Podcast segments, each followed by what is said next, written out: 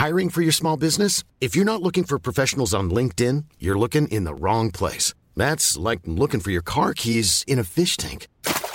LinkedIn helps you hire professionals you can't find anywhere else, even those who aren't actively searching for a new job but might be open to the perfect role. In a given month, over 70% of LinkedIn users don't even visit other leading job sites. So start looking in the right place. With LinkedIn, you can hire professionals like a professional. Post your free job on linkedin.com slash people today.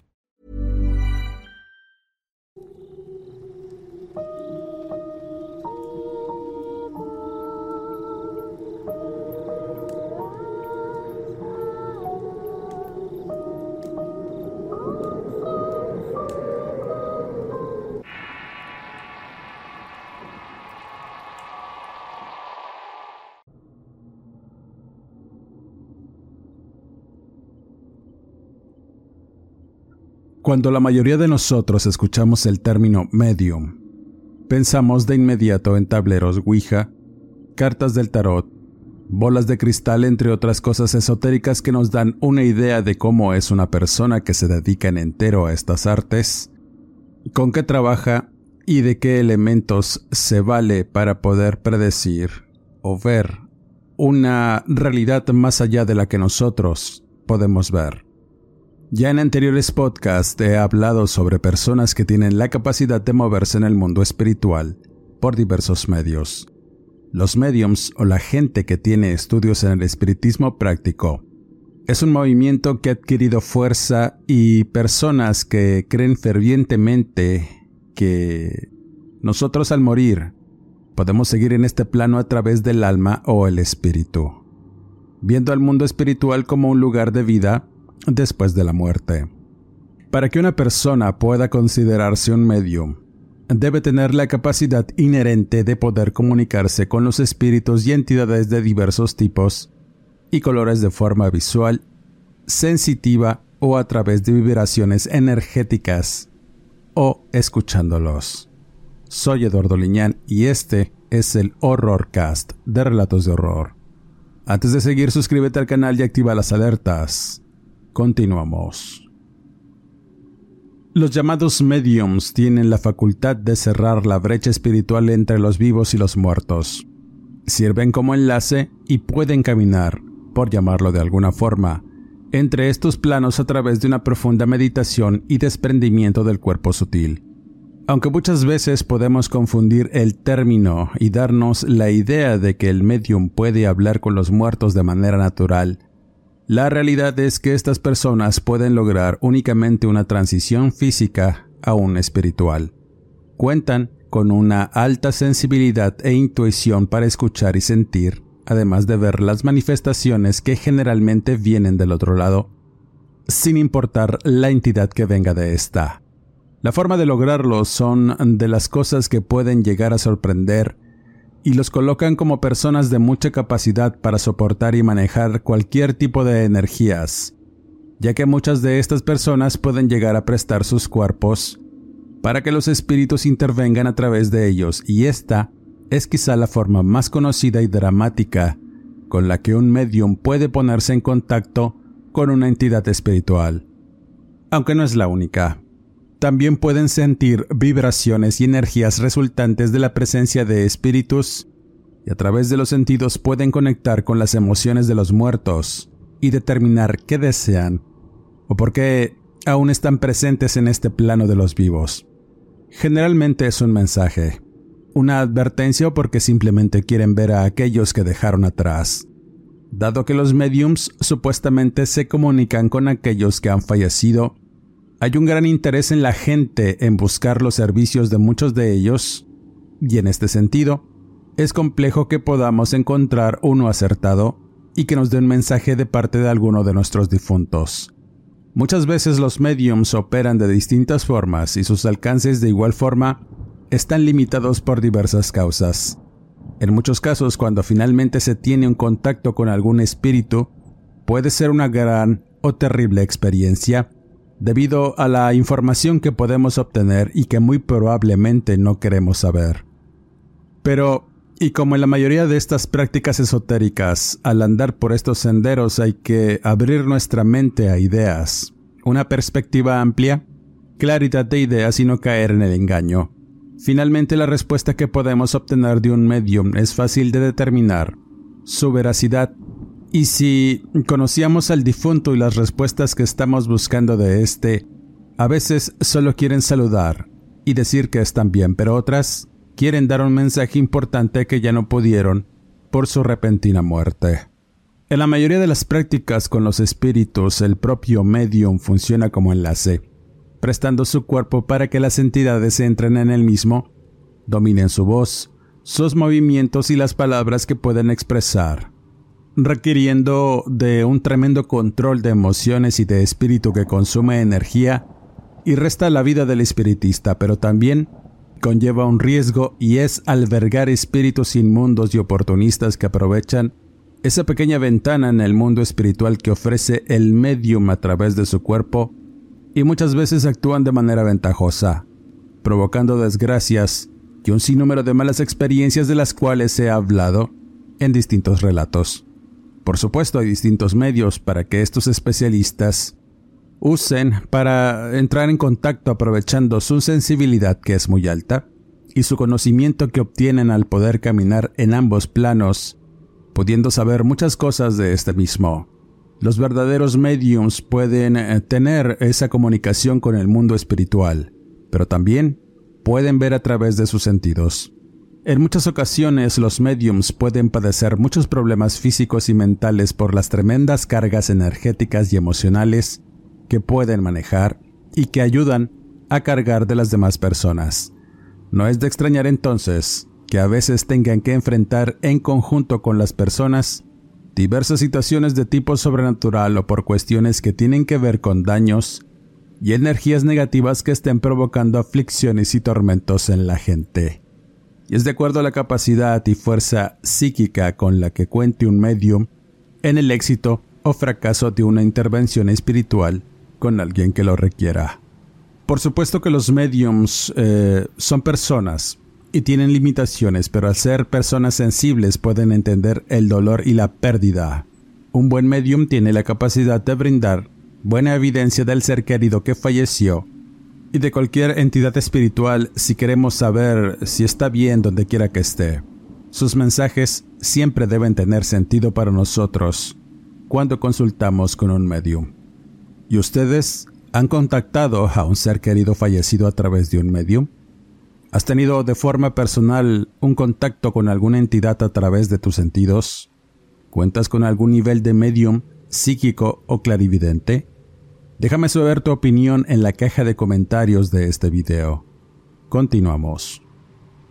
Finalmente, y en el relato relacionado, contaré la experiencia de una maestra de secundaria actualmente jubilada. La profesora cuyo nombre es Isabel es amiga en común de mi madre que también es maestra jubilada. Durante una reunión se acercó a un servidor para relatar una serie de sucesos paranormales que le sucedieron cuando era joven y recién había conseguido una plaza de maestra en una región campesina en el estado de Tamaulipas. Pero su instrucción previa nunca le enseñó a cómo lidiar con cierto tipo de problemas sobrenaturales que la envolvieron y la pusieron al borde de una crisis mental y locura, por estar expuesta a distintas manifestaciones que a su juicio fueron una cruda revelación sobre el mundo espiritual y paranormal. Como siempre, la veracidad de las palabras contenidas en este relato queda en su apreciable y atinado criterio. La maestra Isabel se había preparado a conciencia para trasladarse a una escuela rural en una comunidad ejidal a la que tenía que llegar diariamente para dar sus clases. La plaza la obtuvo al salir de estudiar la carrera magisterial y después de trabajar horas en escuelas ejidales, aprovechando la oportunidad de tomar una plaza vacante con horas completas, debido a que el profesor que anteriormente daba clases en esa comunidad un día no se presentó y desapareció en extrañas circunstancias. Aunque para la profesora el hecho de dar clases en una zona un tanto conflictiva por diversas razones, su tesón y ganas de trabajar en lo que amaba no le impidió mudarse de ciudad para estar más cerca de la comunidad donde trabajaría, y a pesar de ello, su rutina comenzaba muy temprano. A las 4 de la mañana debía prepararse e irse a tomar un transporte en una pequeña terminal de autobuses a bordo de carretera, en donde se concentraban distintos camiones que recorrían pueblos lejanos y rancherías a lo largo de un camino de llanuras y montes escarpados. Al salir a su aventura diaria se dormía por unas horas hasta llegar a un entronque de caminos en donde tenía que esperar a que alguien le diera un aventón. Por esos lugares había muchos rancheros que transportaban ganado y forrajes en distintos puntos de las comunidades que integraban esa región agrícola y ganadera.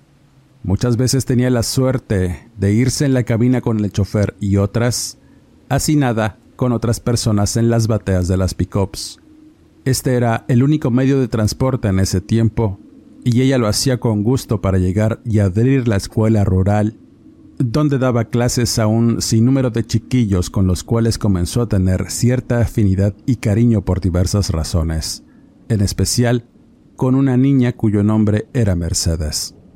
Desde que la conoció se dio cuenta que era especial, muy despierta e inteligente para su edad y los niños promedio de la comunidad, muchos con problemas de aprendizaje y lenguaje.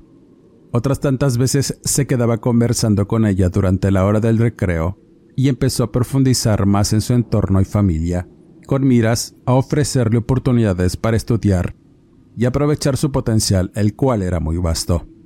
A veces se sorprendía de la capacidad mental y de respuestas que no eran las comunes para su edad. Ella afirmaba que estaba hablando con una persona adulta cada que tenía interacción con la niña. Ella vivía con su madre y sus tíos. Su padre había muerto en circunstancias extrañas según dichos de sus familiares, y no era un tema que se tratara abiertamente, por razones que la maestra no quiso preguntar, por respeto, pero tenía mucha curiosidad de saber, ya que había muchos rumores entre la gente que conocía el caso de la menor y su padre fallecido. La comunidad donde estaba la escuela no era grande. En su mayoría tenía casas de adobe y lámina, habiendo construcciones de material que comprendían la escuela, algunas forrajeras, galeras y un templo muy especial. En ese sitio supuestamente adoratorio se practicaba la religión cristiana de forma sectaria y no admitían otras creencias que no fueran las brindadas por un viejo pastor y su congregación de ayudantes. Unas personas que habían llegado en una caravana de oración y al ver la oportunidad de predicar en ese lugar, se quedaron, inculcando creencias y adoctrinando a mucha gente que buscaba una salida a sus problemas en la religión que ofrecían las personas que levantaron el templo, por lo que las creencias ahí eran en entero sectarias, pero había algo más. Y es que tenían una asociación de personas que habían llegado tiempo atrás para ofrecer servicios médicos y ayuda. Pero, ya dichos de las señoras que conversaban con la maestra Isabel, esos eran los peores pues tenían una creencia en lo oculto que mezclaban con la religión, al grado de corromper la misma con prácticas que rayaban en lo dramático y lo grotesco. La maestra no se imaginaba la clase de congregación que era aquella hasta que fue invitada un sábado a una celebración. Ese día descansaba y no tenía que asistir, pero desde el viernes se quedó en la comunidad a pedimento de unos ejidatarios que la apreciaban y por motivo del festejo de uno de los ganaderos más prósperos y dueño de la mayoría de las tierras del lugar. Así que la celebración sería grande e incluso asistieron personajes políticos y de mucha influencia. Durante el festejo, la maestra notó a un grupo de personas vestidas de bata blanca y sandalias que permanecían juntas en una mesa y de tanto en tanto tenían conversaciones con el ganadero identificando a unos familiares de Mercedes los cuales decían cosas sobre religión y adoración además de prácticas para llamar a espíritus. Cosas que en principio parecieron interesantes pero no dimensionaba el tamaño de las prácticas que tomaban lugar en el Templo de la Luz y la Sombra, nombre peculiar con que la gente había bautizado la congregación religiosa y con los cuales habían rotulado la fachada de forma peculiar, pues además de una blanca paloma con una rama en el pico, por un lado de esta ave volaba además una especie de murciélago de ojos rojos y colmillos amenazantes que de ningún modo representaban la creencia en alguna divinidad o la bondad de la gente. Las personas de la congregación afirmaban que esas representaciones figuraban la dualidad del ser humano entre el bien y el mal. Y aunque la maestra tenía un poco de dudas al respecto, no se quiso involucrar en saber más sobre aquellas personas. Únicamente le preocupaba su escuela y enseñar sus clases, sin involucrarse en situaciones religiosas que implicaran algún roce con esas gentes a las que consideraba muy extrañas y fanatizadas en lo que creían.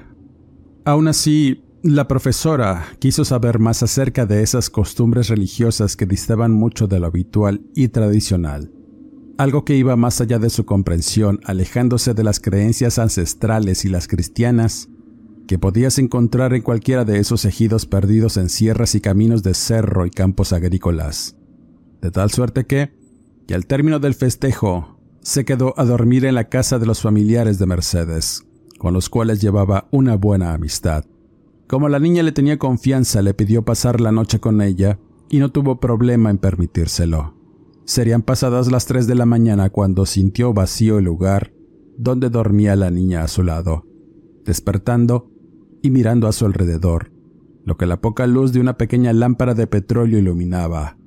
Solo sombras y sonidos del monte era lo que podía escuchar, y hablando en susurros, intentó saber dónde estaba Mercedes. Al principio, imaginó que había regresado a dormir con sus primos en un cuarto donde se quedaban todos los menores, o con su madre y los tíos, que se quedaban en otro cuarto. Luego de un rato de mirar y buscar, pensó que la niña estaba bien y se levantó a hacer sus necesidades en una letrina en el exterior, y a unos metros del cuarto donde dormía. Estaba acostumbrada a esas limitaciones, así que no tuvo problemas en permanecer a oscuras dentro del fétido lugar mientras pensaba en dónde estaría Mercedes y que tendría que regresar a la ciudad por un cambio de ropa y cosas que ocuparía en la escuela el día lunes. En ese momento de soledad pudo escuchar unos ruidos raros que no eran los habituales de grillo, cigarra o coyotes aullar a la luna, que en ese momento se encontraba en lo alto del cielo nocturno, iluminando con destellos azulados la oscuridad que imperaba en una zona remota como esa desprovista de todo y llena de una magia muy peculiar pero que te mantenía en tensión y con inquietud como lo describía la maestra. Al salir de la letrina se quedó en silencio, tratando de saber qué eran aquellos sonidos y de dónde provenían. La idea de no ver a Mercedes le quitó el sueño y decidió investigar un poco más. Caminando por los oscuros senderos empedrados y con el ulular de aves nocturnas, llegó hasta la escuela donde daba sus clases de noche no reconoció su lugar de trabajo que en ese momento le pareció algo tenebroso, y más allá se podía distinguir luz y decenas de voces que repetían frases al unísono. Imaginó que se trataba de algún otro festejo, pero al darse cuenta que los ruidos provenían del templo de la luz y las sombras, su interés aumentó. Pero además, un sentimiento de zozobra empezó a anidarse en su interior y aunque quiso regresar al cuarto e intentar dormir, pensaba que se trataba de un culto al que no había sido invitada. Antes de retirarse decidió acercarse para mirar mejor la reunión de creyentes, aunque se le hizo extraño la hora.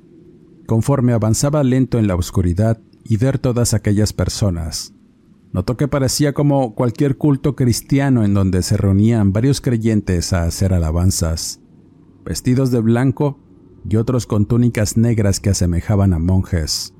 El contingente parecía estar en una especie de letanía en donde repetían extrañas frases al unísono, dando la impresión de ser cánticos y antes de que pudiera darse la media vuelta para regresar a la seguridad y el alejamiento de un culto que le provocaba incomodidad y una inquietud de no querer saber, se dio cuenta de algo que le hizo sentir un breve espasmo. Seguido, una sensación de incredulidad al mirar que al centro de aquella congregación estaba Mercedes. Eso fue suficiente para desistir en retirarse, acercándose con algo de ímpetu para ver qué estaba pasando en aquel lugar y por qué un grupo de adultos tenían a una menor con alguna intención que distaba de algo bueno. Abriéndose paso entre cactáceas y bardas de roca, por fin pudo llegar al recinto y mirar a través de uno de los grandes ventanales. Siendo testigo de la extraña reunión, lo que sus ojos vieron la dejaron más que boquiabierta y con una agitación que alteró sus sentidos de diversas maneras. Mercedes solamente portaba unos calzoncillos encima, con su delgado cuerpo rígido y un rostro cuyos ojos estaban en blanco y su boca semiabierta, tratando de decir algo entre frases entrecortadas y tenues. De pronto, y después de agitar de forma frenética su cuerpo, de su garganta salió una voz que distaba de ser infantil. Era ronca, profunda, de un adulto mayor que parecía tratar de comunicarse y de dar un mensaje a los que lo rodeaban. Un grupo de ejidatarios vestidos con túnicas de manta cruda portaban incensarios humeantes que le daban al ambiente un aire místico y espiritual que impactó a la maestra Isabel. No podía creer la situación tan incómoda y extraña de ver a su alumna en una posición que a sus ojos no era normal. Era aberrante, ofensiva de muchas maneras, y aún no terminaba de sorprenderse cuando las cosas fueron más allá y provocaron en la profesora una sensación horrible. Mercedes comenzó a hablar con más claridad. Su voz ronca no había cambiado, pero decía frases indicando la presencia de alguien en el recinto. Uno de los líderes de la congregación se acercó a hacer más preguntas, en tanto la menor respondía con monosílabos largos y pequeñas frases. Al mismo tiempo que esto ocurría, el ambiente no solo dentro del recinto sino al exterior comenzó a cambiar. Un viento fuerte rompió la calma repentinamente, moviendo hojas y ramas en los árboles además de levantar polvo y colocar a la mujer en una situación temerosa de verse envuelta en una vorágine que la hizo temblar y jalar aire con esfuerzo al sentirse sobrepasada por todo aquello que estaba viendo y experimentando. Luego de esa ronda de preguntas que el hombre hizo, Mercedes cambió su semblante de niña. Sus ojos volvieron y el gesto de su cara era de completo desagrado, mirando a todos los presentes con desprecio e ira escupiendo a diestra y siniestra. El cambio de facciones fue evidente y radical. A dichos de la señora Isabel, era como si la niña hubiese dejado de serlo. Ahora tenía una apariencia avejentada, de rostro arrugado y sudoroso, como haciendo un enorme esfuerzo por hablar y mantenerse. Otra cosa que miró y la dejó sorprendida es que el humo del incienso que comenzó a invadir todo tomaba formas peculiares humanoides, formas que se movían de una manera extraña y a voluntad, rodeando las personas y metiéndose entre los rincones del recinto y las voces de los presentes empezaron a alzarse en gritos frenéticos.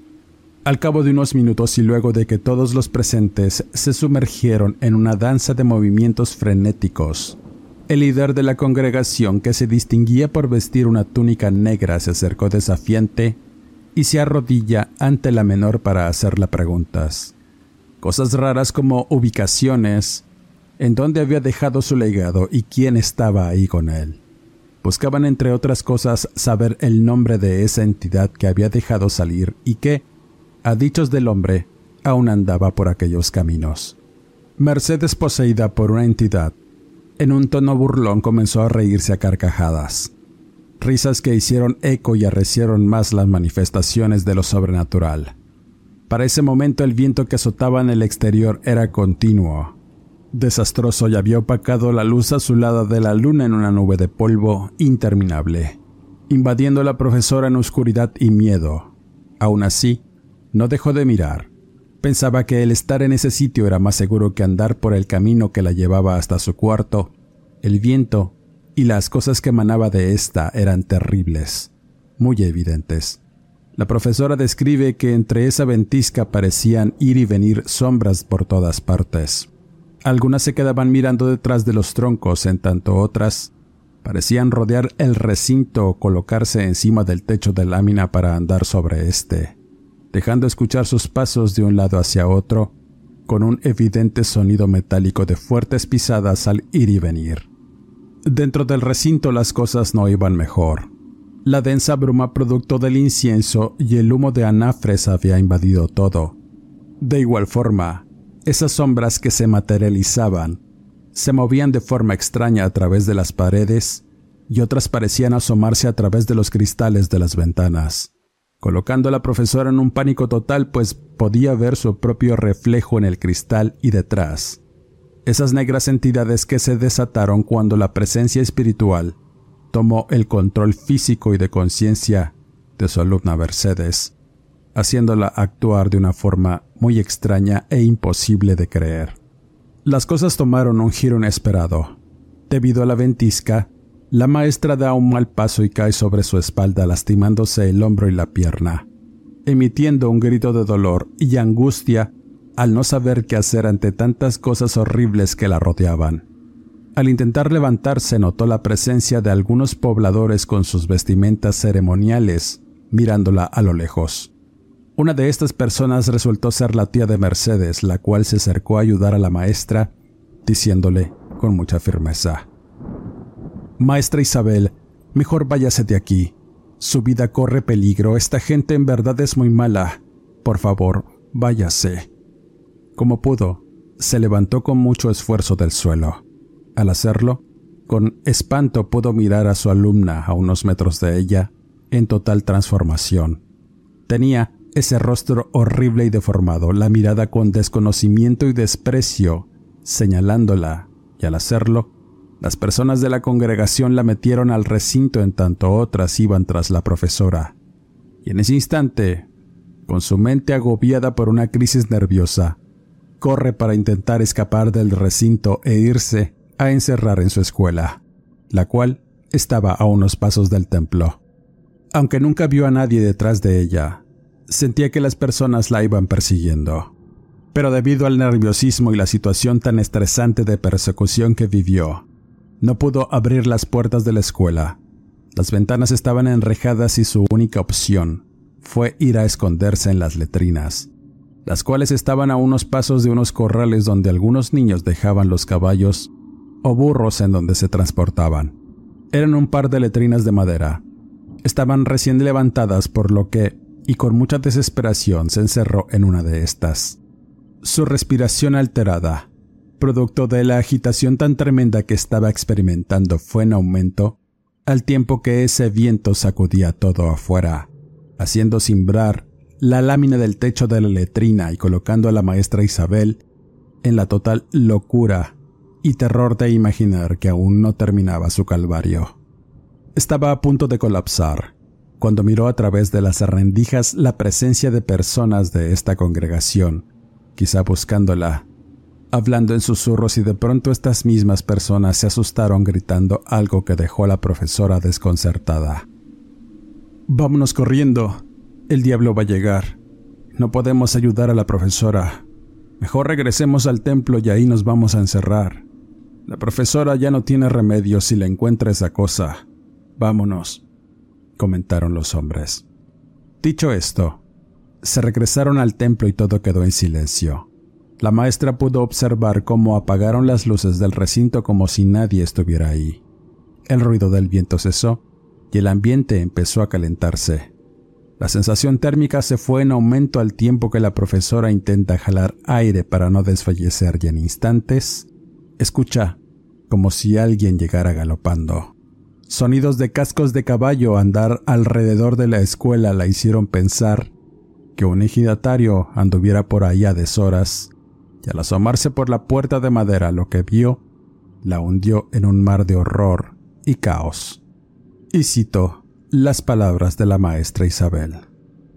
Quiero que te imagines estar sumergida hasta el cuello en el terror y en el hedor que despedía la letrina estaba sudando a mares y con el corazón casi saliendo de mi boca, al mirar algo afuera que sale de toda proporción y lógica, de algo que solo sabes que existe en la imaginación, en cuentos de gente adulta que te quiere enseñar y dar lecciones de humildad con la figura de algo que rompe cualquier idea de bondad y bienestar por espanto y maldad, una maldad de la que está formado un ser horrible que no debiera andar en la realidad en la lógica de lo que no es posible, pero ahí está, afuera con toda su fuerza y horrible presencia para darte un mensaje claro.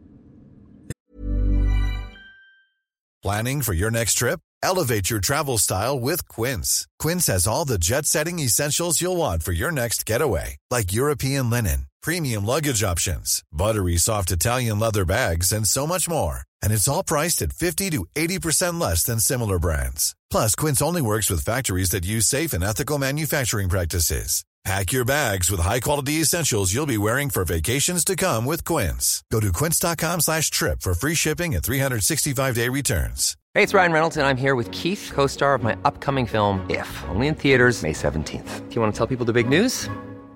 All right, I'll do it. Sign up now and you'll get unlimited for $15 a month in six months of Paramount Plus Essential Plan on us. Mintmobile.com slash switch. Upfront payment of $45 equivalent to $15 per month. Unlimited over 40 gigabytes per month. Face lower speeds. Videos at 480p. Active Mint customers by 531.24 get six months of Paramount Plus Essential Plan. Auto renews after six months. Offer ends May 31st, 2024. Separate Paramount Plus registration required. Terms and conditions apply if rated PG.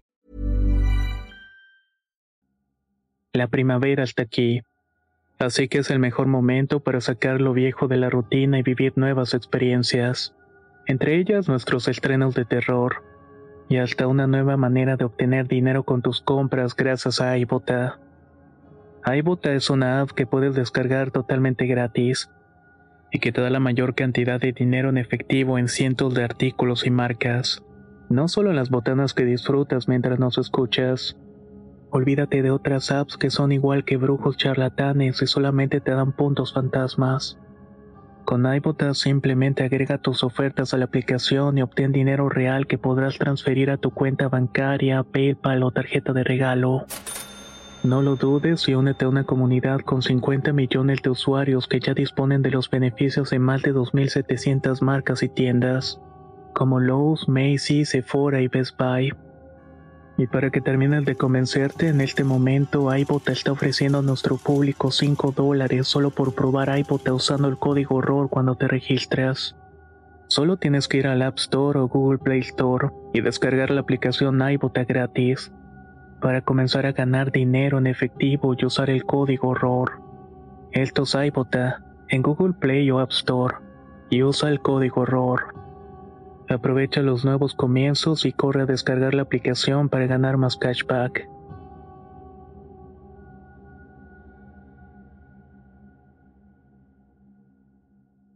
Existo. La profesora describe un ser enorme, una entidad demoníaca en cuya cabeza enarbolaba un par de grandes cuernos. Su andar era pausado y ese sonido de galopes era por sus extremidades deformes coronadas con pezuñas y grueso pelambre. Los bufidos que lanzaba eran tales que inundaba el ambiente con un hedor azufroso insoportable. La profesora Isabel al borde de la histeria y la locura quiso rezar, quiso acordarse de frases que pedían a lo divino ayuda y salvación, y quizá ese leve pensamiento hizo que esa cosa que andaba como si nada en el patio de la escuela volteara la letrina donde estaba la profesora. Sus ojos centellantes se dirigieron, al igual que sus pasos de pezuña, hacia este lugar donde la mujer se escondía. Isabel, en una situación desesperada y viendo que esa cosa extraña parecía dirigirse a donde estaba, tomó la determinación de meterse por el agujero de la letrina para ocultarse. No tenía dónde más ir. Si salía por esa puerta, era probable que ahí quedara muerta, sino del miedo por el ataque de esa cosa. No lo pensó dos veces y se dejó caer por el agujero por donde apenas cabía. Se introdujo lento en la inmundicia y llevándose las manos a la boca para no gritar o hacer ningún ruido. Lo que sintió después es como esas pezuñas resonaban en el suelo. Parecía que esa cosa no quería entrar en la letrina, sino buscar algo. Después, se detuvo un momento, y luego comenzó de nuevo su andar hasta que los sonidos de pezuñas se perdieron. Luego, nuevamente los sonidos del monte se escucharon. La profesora, asustada y sin querer moverse o respirar, permaneció ahí, hundida hasta la cintura y con el alma en un hilo. No supo cuánto tiempo pasó hasta que los primeros rayos del sol se colaron por entre las rendijas de la letrina y como pudo, salió de aquella inmundicia. Las mañanas en ese lugar eran apacibles. Cantos de ave y el sonido de las reses mugir a lo lejos eran ruidos que la tranquilizaron, pero aún continuaba en shock, con miedo y sucia. Descalza comenzó a caminar sin rumbo y su mente desconectada la hizo andar hasta que fue encontrada por unos vaqueros que la ayudaron. Lo siguiente que recuerda de esta terrible experiencia es estar de camino a la ciudad. Ya no pudo continuar con su labor de docente. Decidió dejar la plaza e irse a un retiro espiritual que le recomendó un sacerdote amigo de su padre. Luego de un par de años pudo continuar con su vocación, pero sin salir a zonas rurales trabajando en colegios y en escuelas de gobierno en la ciudad. Muchos años después, tuvo un viaje a una zona ecológica y eso le trajo amargos recuerdos. Pero además, una noticia. Y es que esa comunidad rural que había estado ahí durante mucho tiempo y donde trabajó, había desaparecido con el tiempo. Y cuando comenzó una etapa de inseguridad en el estado, la gente que vivía en esa zona ejidal fue desplazada o muerta. Según contaban algunas personas, en ese sitio en particular había tanta maldad que la gente se mataba a sí misma o enloquecía por alguna razón. De Mercedes nunca supo más, pero aún tenía ese pensamiento en su cabeza de cómo es que la niña había adquirido esos dones de medium, que con el tiempo no solamente atrajeron el mal que anidaba en los corazones de los pobladores, sino en la región. La maestra Isabel nunca quiso regresar de nuevo a sus lugares alejados de la urbanización. Tenía miedo, y cada noche era habitual que rezara y regara agua bendita por los rincones de su habitación, pues, ya dichos de ella, a veces podía escuchar en el silencio de la noche el sonido de pezuñas andar alrededor de su casa. Con esta historia cierro este podcast. Quisiera mandar saludos a la maestra Isabel Ramos por haberme compartido parte de sus recuerdos y aportes para la realización de este episodio. De igual forma, a Irma Burela, Salvador Nava, Sergio Ramírez, Julio Estrada, Marianela Hernández, Carla Peña, Paola Limón y a los niños Melissa, Luna, Alejandra, Marifer, Carlitos y Juanpa por escucharme en cada emisión. Dale like, comenta, comparte, suscríbete al canal y activa las alertas. Soy Eduardo Liñán, escritor de horror. No me despido y nos escuchamos en el siguiente podcast.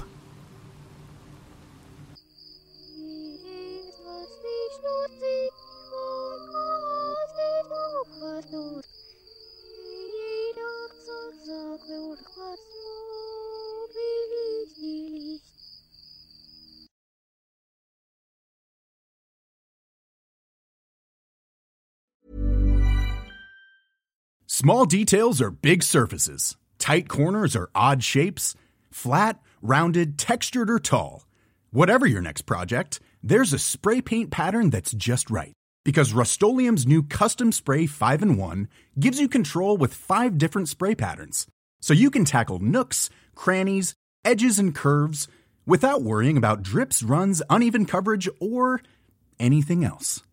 Custom Spray 5 in 1 only from Rust-Oleum Hey, folks, I'm Mark Marin from the WTF Podcast, and this episode is brought to you by Kleenex Ultra Soft Tissues, your ally to help tackle your allergy symptoms this season. I love the change of seasons, but nobody loves pollen and all those other things floating in the air that make you sneeze during this nice weather. Kleenex Ultra Soft Tissues are hypoallergenic and allergist approved, so fight back against watery eyes and runny noses without worrying about irritating your skin. For this allergy season, grab Kleenex and face allergies head on.